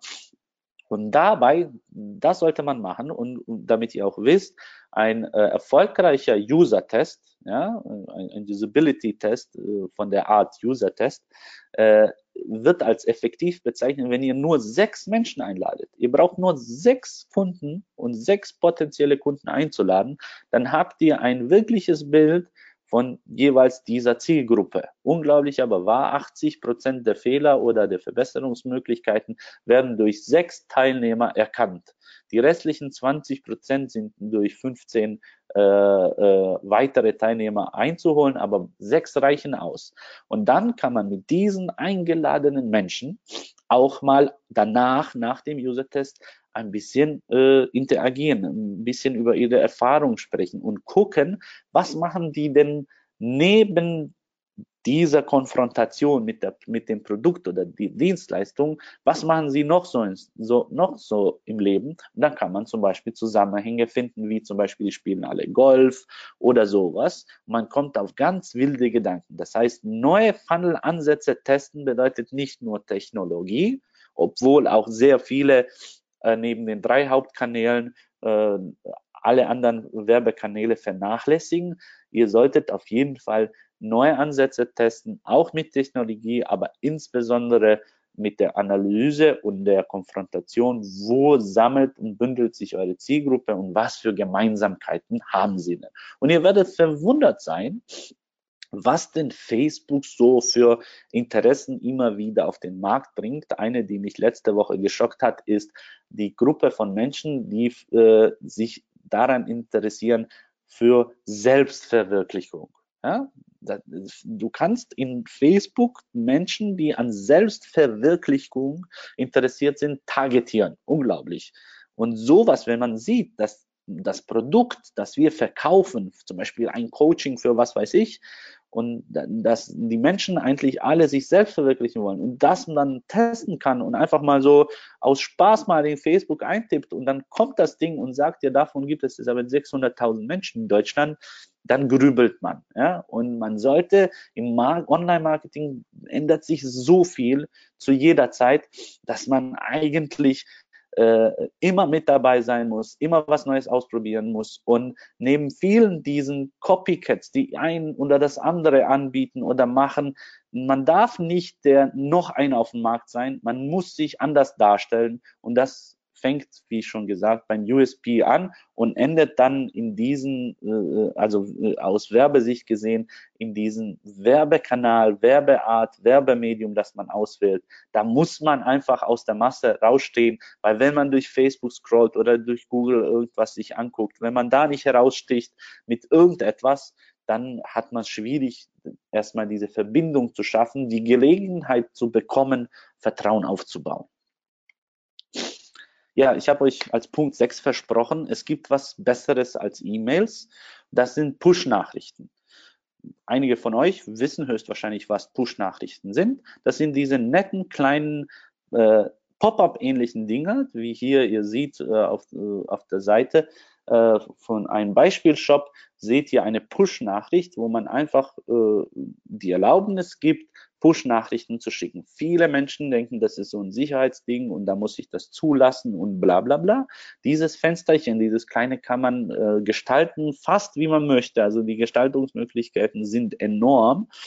Und wenn sich jemand jetzt auf diesen Weiter Button klickt oder zulassen oder wie auch immer nennt, dann könnt ihr ihm sehr ähnliche zu dieser Nachricht dann Push-Nachrichten im Browserfenster schicken. Habt ihr wahrscheinlich selber mal erlebt. Äh, ich muss ein Schlückchen Wasser trinken. Habt ihr wahrscheinlich selber schon erlebt, außer ihr habt wie ich das automatisch dann ausgeschaltet, wo ihr es beim ersten Mal gesehen habt. Ich würde das wieder freischalten im Browser als Marketer um die Info zu bekommen, wie machen das die anderen? Was für kluge Ansätze gibt es denn da? Denn man kann durch Portale, wo man dann diese Push-Nachrichten sammelt, kann man die Zielgruppen segmentieren nach Land, nach Sprache und diversen anderen Sachen und man kann gezielt sofort Nachrichten schicken. Ja, zum Beispiel, man macht jetzt ein spontan Live-Webinar, hat einfach mal Lust und sagt, schickt einfach an die 2.000, 5.000 oder wie viel auch immer Menschen in, in, da gesammelt wurden, eine Push-Benachrichtigung und die wissen alle, in 10 Minuten startet das Live-Webinar, machen da mit oder machen da nicht mit oder was auch immer. Es gibt Anbieter, die machen das DSGVO-konform äh, guckt euch das bisschen an. Aber das Geile ist, äh, dieses Mittel bringt mehr Aufmerksamkeit als E-Mails, ja, weil es sofort aufpoppt. Ja, E-Mails in der Inbox haben eine sehr große Wahrscheinlichkeit, dass sie gelesen werden. Wenn die Betreffzeile stimmt, ist die Wahrscheinlichkeit extrem hoch. Aber man kann es nicht sicherstellen. Bei Push-Nachrichten sieht er die Push-Nachrichten. Er muss sie sehen. Er sieht sie. Die Frage ist, reagiert er? Was macht er mit ihr? Wie gut ist die Push-Nachricht? Bewegt sie ihn? Haben wir die Zielgruppe getroffen? Meistens äh, hängt die Interaktion eigentlich von uns selber ab. Ob der Nutzer jetzt interagiert oder nicht, hängt von der Aufhängung der Push-Nachricht von uns ab. Ja? Und da kann man sehr, sehr viel machen, sehr, sehr viel experimentieren. Wie gesagt, DSGVO-konform und mega speziell. Das äh, nette Benefit davon ist, dass die meisten gar nicht wissen, wie man sowas abschaltet und äh, diese Zielgruppe dann immer, immer wieder wächst und wächst. Äh, die Opt-in-Rate für eine Push-Benachrichtigung dieser Art, wie ihr gerade gesehen habt, äh, ist sehr, sehr hoch. Ich lasse mal einfach nur eine Ziffer im Raum. Also den Durchschnitt, den ich gesehen habe, ist, dass jeder fünfte Nutzer, wenn man das jetzt äh, integriert, dann auf Push-Nachrichten auch akzeptiert und eingeht. Die Response Rate liegt bei ungefähr zwei Prozent. Das heißt, von 10.000 Website-Besuchern heute haben wir halt 2000 äh, in den Push-Nachrichten drin. Wenn wir eine rausschicken, haben wir ungefähr äh, ein Fünfzigstel davon, das wären dann 40 Leute, die darauf reagieren. Und da kann man dann halt gucken, wie, was man daraus am besten macht, was man dadurch, dadurch bewirbt. Für Shops sind es zum Beispiel Deals des Tages, äh, Sonderangebote, was auch immer, neue Aktion, neues Produkt. Man kann da weiterspinnen für Dienstleistungen natürlich dann äh, neuer Wiki-Artikel, Vertrauen aufbauen und sowas. Also der äh, Welt, die man daraus kreieren kann, gibt es keine Grenzen, nur in unseren Gehirnen. So. Das nächste ist, was viele gar nicht berücksichtigen, ist, dass der Funnel, der Online-Marketing-Funnel, nicht nur der Funnel komplett vom Nutzer, sondern der Online-Marketing-Funnel nicht mit dem Kauf aufhört. Im Falle einer Dienstleistung, einer Software und so weiter geht es insbesondere um die Kundenbetreuung später. Man gibt Tutorials zur Hand, man schickt verschiedene E-Mails, man zeigt sich eine größere äh, Brand Awareness, kann man weiterhin laufen lassen. Verschiedene Dinge, die den Nutzer begleiten, wenn er das, die Dienstleistung oder die Software gekauft hat, das Nutzen zu erleichtern und die Interaktion mit dem Produkt zu erhöhen. Weil man möchte ja, zum Beispiel, wenn man irgendwas auf Subscription Base mit, äh, mit Abonnements macht und man möchte, dass das Abo nicht gecancelt wird. Und damit es nicht gecancelt wird, reicht es nicht nur, die Software oder Dienstleistung zu geben, sondern den Kunden auch zu betreuen das Gefühl zu geben, man macht sich Sorgen, ob er das so richtig nutzt, ob er das versteht, die Dienstleistung oder das Produkt, die Software und so weiter. Im Falle eines Shops geht es natürlich auch darum, dann zu sagen, du bist uns als Kunde etwas wert, du bekommst jetzt spezielle Newsletter, die die anderen nicht bekommen, du bekommst spezielle Angebote, Rabatte, Möglichkeiten, äh, du darfst, wenn du jetzt eine super Sonderaktion hast, äh, kannst du als erster etwas kaufen und so weiter. Und da, also meistens ist es dann an E-Mail-Marketing äh, gebunden, aber da kommt auch sehr viel Video-Marketing ins Spiel. Und der Funnel hört da nicht auf. Und in dem äh, ersten Beispiel, wo wir dann gucken, wie groß sind, im Supermarktbeispiel, wie groß sind denn die Abstände zwischen den Verkäufen, ja, äh, zwischen den Käufen, äh, diese Abstände kann man verkürzen oder zumindest sicherstellen, dass sie nicht aufhören, dass der Kunde nicht nach dem fünften Kauf aufhört. Ganz wichtig, zum Beispiel in, in, in dieser Webinar-Infoproduktnische ist es, wo man dann mit einem Giveaway zum Webinar einlädt, die Kompetenz dann hat, dann bietet man etwas an, wird verkauft und sehr oft wird dann vergessen, einen geilen Upsell zu machen. Und dass der Upsell dann vielleicht in etwas wie eine Mitgliedschaft führt und nicht nur noch ein Produkt ist, damit man den Kunden dann stetig bindet. Und wenn er mal drin ist in der Mitgliedschaft, in dem Abo, dann immer wieder Mehrwert zu geben, immer wieder ihn zu begleiten, sicherzustellen, dass er glücklich ist und dass er davon was hat. Deswegen nochmal, wenn das Produkt schlecht ist, kann man damit einfach marketingtechnisch sehr wenig anfangen. Und wenn ihr jetzt eine riesen Produktpalette habt in eurem Shop, was weiß ich, 1,5 Millionen Produkte, dann nehmt doch die Produkte, für, von welchen ihr überzeugt seid, dass es den größten Mehrwert an den Nutzer geben und macht euch an die, macht, schreibt innovative Produkttexte, dreht Produktvideos, schreibt Ratgeber, die das erleichtern. Ein Paradebeispiel, wenn ich eine Waschmaschine kaufe, habe ich keine Ahnung, was für eine Waschmaschine ich kaufen soll. Die meisten gehen dann zur Stiftung Warentest und gucken sich die Tests an, glauben das und kaufen es anhand des Budgets, das sie irgendwie einordnen anhand der Tabelle, die Stiftung Warentest macht.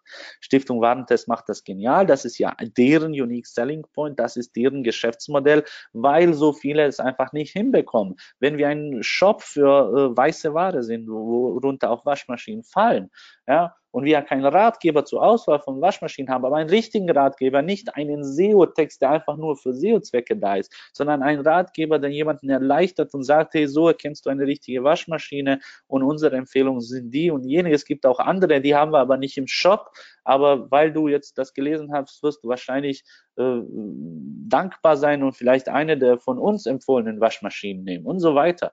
Also äh, es ist sehr, sehr wichtig, äh, da in diesem Punkt nicht aufzuhören ja, und den Funnel immer wieder vorne und hinten zu ergänzen, andere Wege zu gehen. Und äh, ihr kennt das, deswegen habe ich auch dieses Beispiel genommen, der Gang zur Kasse ja, in einem Supermarkt, dann landet man an dieser, ich nenne sie immer äh, äh, Kaugummi-Palette und sehr viele Menschen kaufen sich noch zusätzlich was. Übrigens, anderseitig, damit ihr wisst, die Brands, die da gelistet sind, zahlen das meiste Geld, um diese Positionierung im Supermarkt zu haben. Man, jede Positionierung im Supermarkt kann eingekauft werden. Die teuerste Positionierung in diesen ganzen äh, Schränken, Paletten und Raffen ist eigentlich die an der Kasse. Da zahlt man das meiste Geld, obwohl, wie ihr gesehen habt, sind die Produkte, die dort verkauft werden, eigentlich von geringerem Betrag. Wenn ihr jetzt mehr über Ökonomie wisst, dann könnt ihr euch wirtschaftlich errechnen, dass diese Produkte eine enorm hohe Marge haben, weil sie so hohe Ausgaben haben, um überhaupt da platziert sein zu können, Werbeausgaben und so weiter und so weiter. Das wäre der Punkt 7. Und ich sage euch, äh, es ist echt interessant, wenn man den ersten Teil des Funnels, beziehungsweise, wie schon erwähnt, aller Funnelwege dann zu, die kommen ja, landen alle im Kauf, im, im, im, werden zu Kunden. Und dann gibt es nur noch einen Funnel letztendlich, dass man die Kunden dann in diesen Rattenschwanz vom Funnel dann bedient und interessiert. Und wer jetzt Ja gesagt hat, der ist schon wieder in eine Falle gefallen. Denn es ist nicht so, denn die Kunden, die unterscheiden sich auch und auch die Beziehung mit den Kunden im Nachhinein ist, kann nicht identisch, kann nicht immer identisch sein. Es gibt Beispiele, wo das so ist, aber meistens muss man auch da diversifiziert an die Sache rangehen und gucken, was für eine Art von Kunden habe ich, kann ich die irgendwie einstufen, einordnen, selektieren, sortieren und dann auch eine andere Ansprache, einen anderen Weg wählen. Denn nicht jeder, der zum Beispiel diesen Infofunnel durchläuft, Webinar, Kauf, Mitgliedschaft, ist für die Mitgliedschaft geboren oder ist zum Beispiel für ein Hochpreis-Coaching, was gerade in Mode ist, äh, äh, geschaffen. Ja, nicht jeder Kunde, der ein Webinar besucht hat und das kleine Produkt gekauft hat, ist nicht für ein Hochpreis-Coaching geeignet. Da muss man dann diversifizieren. Verkaufe ich dem jetzt noch ein vielleicht ein bisschen teureres Produkt anstatt des Hochpreis-Coachings und sich, stelle sicher, dass diejenigen, die für ein Hochpreis-Coaching taugen, dann auch da drin sind.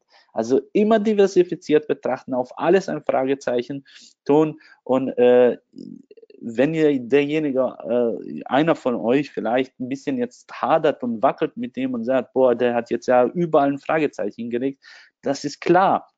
Und jetzt muss man die Fragezeichen einordnen, ja, und äh, die, die, dieses Gehirnkino, das ihr jetzt habt, äh, Kopfkino, Gehirnkino was für Deutsch.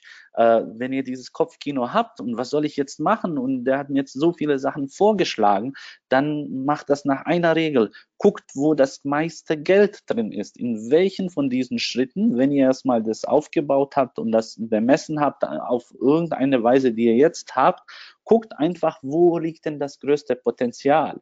Ja, liegt es wirklich an den Schrauben dazwischen oder sollte ich vielleicht mehr vorne rein tun in den, in den Trichter?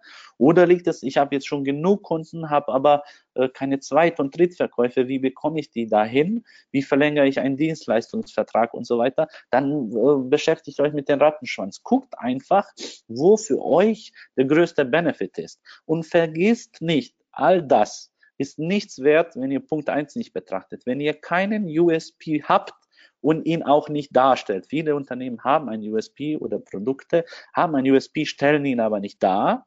Und das ist, da hört es auf, da ist das Problem. Denn wie bei dem Beispiel, was ich einfach nur um nachzudenken, Apple und Nokia. Nokia hat die größte Weihnachtsfeier ever äh, gefeiert zu dem Zeitpunkt, wo sie den größten Umsatz je gemacht haben, das war eigentlich der Tag, an dem die Pleite, der Untergang, die Insolvenz von Nokia begann, denn dann diesen Tag kam das iPhone raus. Und diese Blindheit, etwas zu feiern, bevor man nicht alles durchdacht hat, ist schlecht. Und die, das fängt da an, dass wir blind sind und nicht anerkennen wollen, dass wir das, den USP nicht haben oder ihn nicht dargestellt haben. Und an dieser Schraube würde ich als erstes arbeiten und dann eine Baustelle suchen, wo das größte wirtschaftliche Potenzial ist. So, das war's von mir. Jetzt äh, die Präsi wird es dann bei Slideshare geben. Ich, ihr könnt mich gerne bei Facebook adden. Das ist mein privatgeschäftlicher Account. Nehme ich gerne euch als Freunde an. Ihr könnt mir eine E-Mail schreiben, wenn ihr eine Frage habt oder eine Anfrage habt. Und meine Webseite leitet gerade noch auf mein Xing-Profil über, könnt ihr nutzen. Und in ein paar Tagen geht auch meine neue Webseite online. Dann könnt ihr auch mal gucken, was ich so sonst noch mache. Jetzt übergebe ich wieder das Mikro an Mario und freue mich auf eure Fragen.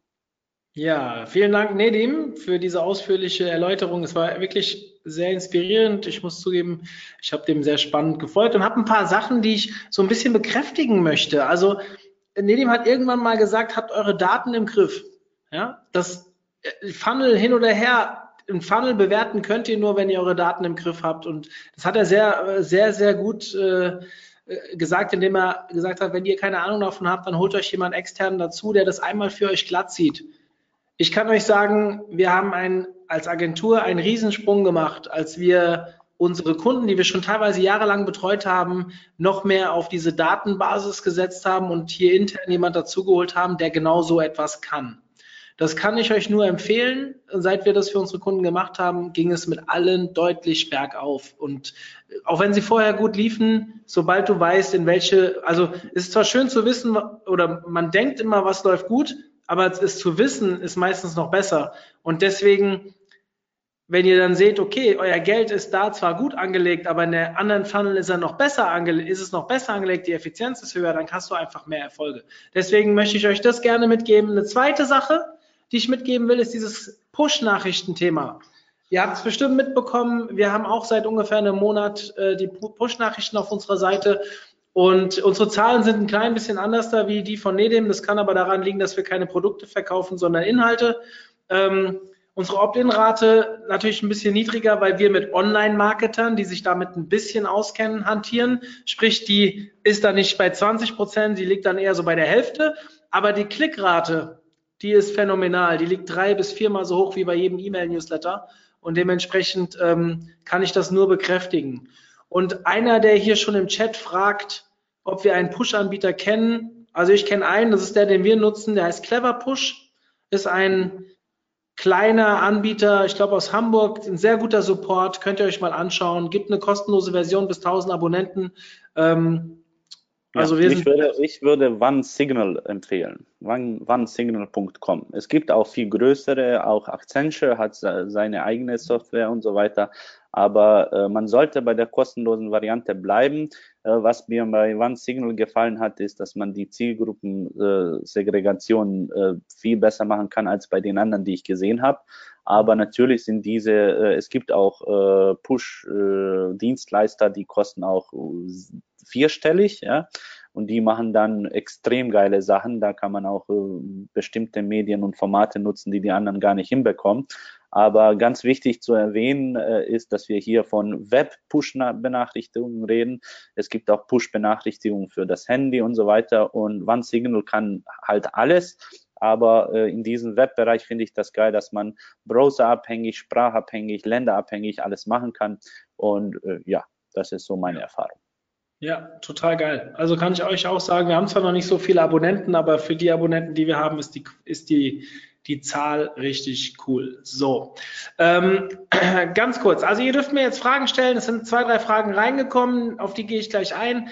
Ich will euch jetzt die Zeit geben, ähm, euch kurz zu überlegen, äh, was ihr vielleicht noch zu fragen könntet ähm, und mache kurz Werbung für unsere zwei nächsten kostenlosen Webinare.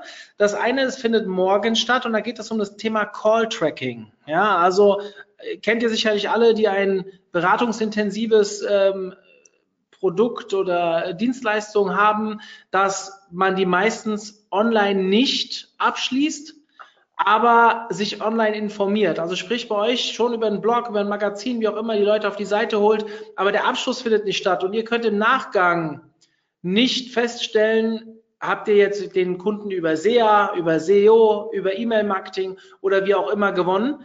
Deswegen ähm, gibt es Dienstleister für das Thema Call-Tracking. Wir arbeiten da sehr intensiv mit einem zusammen und ich habe die gebeten, dass sie mal einen geilen Vortrag dazu halten. Der haben sie schon mal beim OMT gehalten, also bei der Konferenz. Den haben wir jetzt quasi uns überlegt, den auch mal als Webinar anzubieten. Das ist morgen. Übermorgen haben wir das Thema Brandbuilding. Da kommt ein sehr erfahrener ja, Amazon-Marketer mit ins Spiel, der den Vortrag Bernhard Rauscher. Ähm, könnt ihr euch mal anhören. Die Leute aus der Amazon-Szene werden ihn alle kennen, die nicht, so wie ich, in der Amazon-Szene zu Hause sind. Für mich war es, war es ein neuer Typ, wo ich mich sehr gefreut habe, mit ihm zu telefonieren. Ein geiler Typ, der sicherlich auch einen super Vortrag halten wird. Also wer da Bock drauf hat, am Freitag jeweils morgen und übermorgen um 11 Uhr. So, genug Werbung für uns. Ähm, hier fragt jemand nochmal nach den Push-Anbietern. Ähm, Unserer hieß Clever Push und deiner hieß One Signal oder sowas. Genau, richtig. Also ein Signal auf Englisch, ja? Übersetzt. Einfach mal googeln, werdet ihr finden. So, jetzt lebe ich euch kurz noch die URL für den, das Webinar morgen. Und die schicke ich euch gleich über den Chat, weil da gerade auch zwei nachgefragt haben. Und final die Slides werden bei Slideshare online gestellt, hat Nedim schon gesagt. Wir werden den Link zu dieser Slideshare, zu dieser, ähm, zu dem Vortrag, werden wir unter der Aufzeichnung, die morgen wahrscheinlich online gehen wird, ähm, werden wir quasi dort auch anbieten, so dass ihr die Unterlagen findet. So, lieber Nedim, jetzt kommen zwei Fragen für dich. Wie findet man am besten heraus, wo die typische Customer Journey einer angepeilten Zielgruppe beginnt?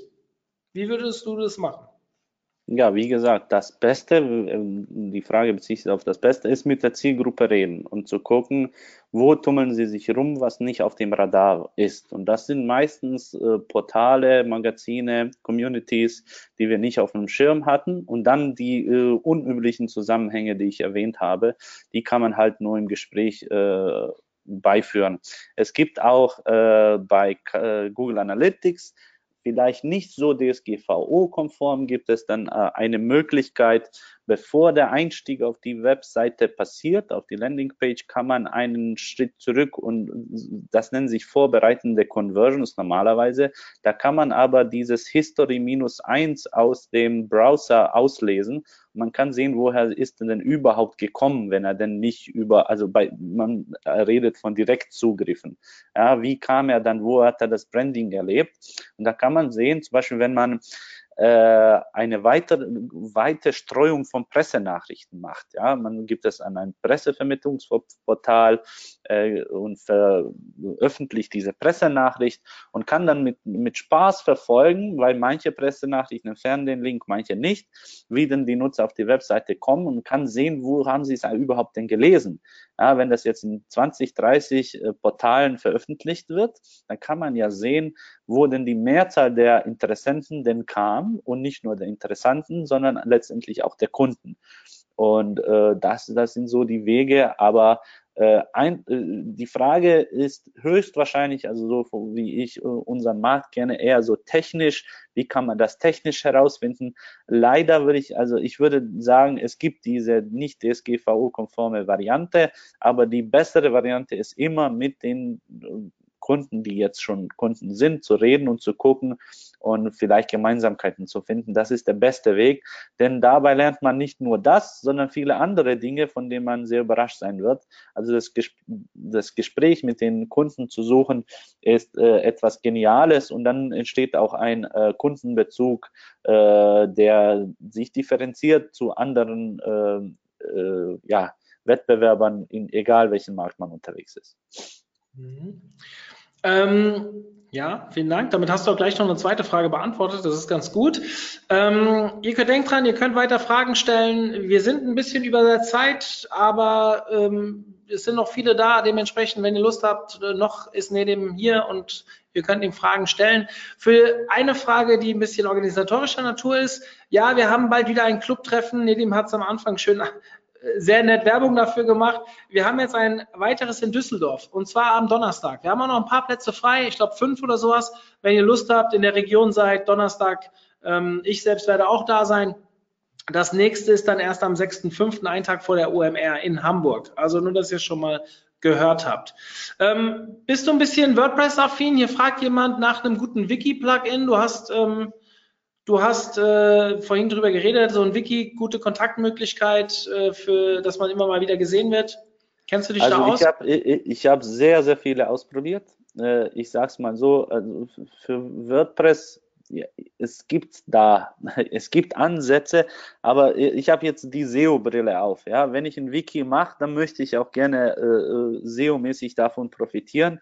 Das habe ich äh, bei denen gar nicht gesehen. Also bei den allen Dingen, die ich getestet habe. Und das Schlimme ist, es gibt auch komplette Wiki-CMS, die, die, die angeben, das zu machen. Ja. Aber die sind auch entweder schrecklich oder äh, die Installation ist eine Kunst, wie man das hinbekommt. Äh, das Einzige, was sich lohnt, aber dann mit hohen Kosten verbunden ist, ist äh, von Atlassian das Confluence. Das kann man schnell hinbiegen, damit es passt. Ja, das kann man schnell hinbiegen, das passt und dass, dann, dass die Nutzererfahrung auch gut ist. Aber wofür sich die meisten letztendlich entscheiden, weil es ist ja statischer Content, der eingepflegt wird und äh, alles, was da drin gemacht wird, bedarf nur einer einmaligen Pflege in den meisten Fällen. Ja, machen das äh, Leute äh, mit statischen HTML oder mit ein bisschen PHP, um später den Header und den Footer ändern zu können. Aber der Inhalt von dem Artikel ist halt, äh, bleibt meistens sehr, sehr lange gleich bedarf keiner Pflege, deswegen erübrigt sich eine, ein CMS eigentlich. Man, der Gewinn ist dann die Ladezeit, was dann äh, Google dann äh, diesbezüglich auch irgendwie dann äh, belohnt, dass man so eine gute User Experience bietet. Ja. Aber vom, von der Aufmachung her würde ich mich ganz, ganz stark auch äh, in, in, in, in Form von Schema.org, äh, Formaten auf Wiki-Seiten halten, weil äh, man bekommt sehr viele Sitelinks äh, unter dem äh, äh organischen Ergebnis, wenn man das richtig macht und richtig verlinkt. Und äh, man sollte nie vergessen, den Artikel, Wiki-Artikel immer damit zu beginnen, was ist denn das? Also wenn wir jetzt über SEO reden, Artikel über SEO, was ist denn SEO, sollte dann äh, die Überschrift heißen. Der sollte, es sollte immer so beginnen. Und ein Inhaltsverzeichnis ist ein Muss. Ja, das sind Sprungmarken, die sich Google und sehr gerne verinnerlicht und die Nutzer sehr, sehr gerne nutzen. Das heißt, die Inhalte müssen auch so äh, geschrieben sein, dass egal wo man hinspringt, den Sinn weiterhin versteht. Und da fängt eigentlich die Kunst des Wiki-Schreibens an, weil ein Wiki-Beitrag zu schreiben sagt sich so leicht, da kauft man irgendwelche zwei, drei Sterne-Texte ein und dann wird man äh, des Besseren belehrt und schaltet dann letztendlich das Wiki ab. Entweder macht ihr es richtig und wollt wirklich Vertrauen aufbauen, aber als Massenware, Mainstream und Produktion ist es nicht geeignet. Ihr solltet auch ganz genau auswählen, welche Artikel ihr denn schreibt, denn diese Artikel müssen eigentlich der Einstieg sein zum Funnel. Ja, da muss die Customer Journey beginnen. Wenn dieses Interesse aber zum Beispiel ein Thema ist, das interessant für Studenten ist, aber nicht für eure Kunden, schreibt gar nicht drüber. Das ist komplett irrelevant, weil ihr macht das ja für den Zweck, um Vertrauen zu schaffen durch eure Expertise und die können, solltet ihr nicht den Studenten, für den Studenten machen, sondern für die Topics, für die Themen, die dann den potenziellen Kunden interessieren. Ja, also für die jetzt, die WordPress nutzen wollen, weil sie die Seite schon drauf haben, hey Leute, ein Wiki könnt ihr auch einfach mit, den, mit der Seitenfunktion selbst aufbauen. Ja, also da müsst ihr kein Plugin nutzen oder wie auch immer. Seht zu, dass die interne Verlinkung einigermaßen aufgebaut ist und ähm, ich glaube, da muss man nicht sich noch mit weiteren Plugins belasten. Das kriegt man auch so hin, weil das drückt alles auf die Performance wenn man davon absieht, dass WordPress, wenn man sich nicht damit auskennt, mit einer Optimierung einer WordPress-Seite sowieso immer ein bisschen Performance kosten wird. Das hat Nedim ja eben schon ganz gut gesagt. Ähm, ja, Nedim, es sind keine weiteren Fragen da. Ich denke, äh, es war auch sehr, sehr gut umschrieben. Du hast dir auch sehr viel Zeit genommen, was ich sehr cool fand, ähm, das alles gut zu beschreiben. Ähm, wenn ihr weitere Fragen habt, ihr seht die Kontaktmöglichkeiten zu Nedim. Nedim antwortet eigentlich immer genau. relativ schnell, ähm, zumindest bei mir. Ähm, äh, ich tue jetzt mal so, als wäre das, hat das mit mir nichts zu tun, sondern es ist immer so. Sehen wir dich irgendwo auf einer Konferenz demnächst? Äh, ja, ich bin jetzt auf der Campix. Äh, Cool, dann sehen wir uns. Ja, Marco Young hat mich eingeladen. Dann haben, ist unsere eigene Konferenz im April. Und äh, höchstwahrscheinlich kommt ein Mega-Hammer im September, über den ich noch nicht reden darf. Aber äh, auf der Bühne werden so ein paar internationale Stars stehen. Und die haben mich auch eingeladen. Und äh, die Konferenz wird in Deutschland stattfinden, ist aber noch nicht öffentlich. Und das ich hoffe wird, am glaube ich, 6.9. Hä? Ich hoffe Nein, nicht am äh, 6. September. Nee, ein bisschen später, glaube ich. Ein bisschen Gut. später. Sehr Aber gut, äh, sehr gut. wird sehr, sehr interessant. Habe mich äh, sehr über die Einladung gefreut. Und dann äh, geht es immer wieder weiter. Ja, und dann OMT gucken wir mal, ob meine äh, Anmeldung angekommen ist. und dann äh, weiterhin natürlich äh, COD und was auch immer kommt. Ja, Ja. deswegen äh, sehen wir uns auf Sehr jeden schön. Fall. Also für alle die, die bei der Campix sind oder auch vielleicht bei der Contentix schon vorher. Ich selbst bin von Montag bis Freitag in Berlin. Ne, dem sehen wir dann bei der Campix, Donnerstag, Freitag nehme ich an. Ähm, kommt vorbei, sprecht uns an. Wir haben Zeit. Das, alle, die noch nicht bei der Campix waren, es ist eine sehr, sehr umgängliche Atmosphäre und keiner von uns beißt. Also wer Lust hat mal auf einen persönlichen Plausch, ähm, wir sind da und ja, steht in Kürze an. Ne, dann sehen wir uns nächste Woche. Ich freue mich drauf. Genau. Ähm, ich habe bei der Speaker-Vorstellung am Anfang gesehen, das ist ein Speaker-Hemd. Bei der, Genau. bei der, bei der äh, äh, Campix gibt's ja, gibt's ja Shirts von denen und bei, wenn du dann bei uns als Speaker dabei sein solltest, sofern sich das Publikum dafür entscheidet, dann ähm, gucke ich mal, ob ich ein OMT-Shirt mit, was sind das, Blumen auf dem Hemd oder was ist das? Nee, das ist einfach so ein, das ist ein Künstlerbild, das auf ein T-Shirt transformiert wurde. Aber ja, auf der Campix bloß nicht mit Polohemd oder Hemd kommen. Das ist meine Empfehlung, immer mit T-Shirt. Sonst wird man schief angeguckt und wer mit Krawatte und Anzug kommt, der hat sowieso die Konferenz verfehlt. Ja, deswegen Campix sehr, sehr umgänglich und die Menschen sind sehr leicht ansprechbar und Campix hat das Image und ich hoffe, dass es auch behält, dass es so bleibt. Und äh, ja, mal gucken. Ich bin sehr gespannt, wie die Campings dieses Jahr wird. Marco hat ja auch sehr viele Veränderungen mit reingenommen und Platz gegeben für verschiedene Themen. Mal sehen. Ja, ich bin Ja. sehr, sehr gespannt, wie das wird. Sehe ich genauso. Also, ich bin raus. Wir sehen uns morgen wahrscheinlich wieder. Es kann sein, dass morgen und übermorgen mich auch einmal Annika vertreten wird, die ihr beim letzten Webinar gesehen habt, weil ich gerade ein bisschen beruflich äh, paar Termine habe, die ich vielleicht nicht verschieben kann. Aber das soll nichts an den Inhalten ändern. Ich gehe davon aus, wir sehen uns morgen und spätestens dann nächste Woche in Berlin. Nedim, dir vielen Dank Danke und euch. bis die Tage. Bis dann. oh, Ciao.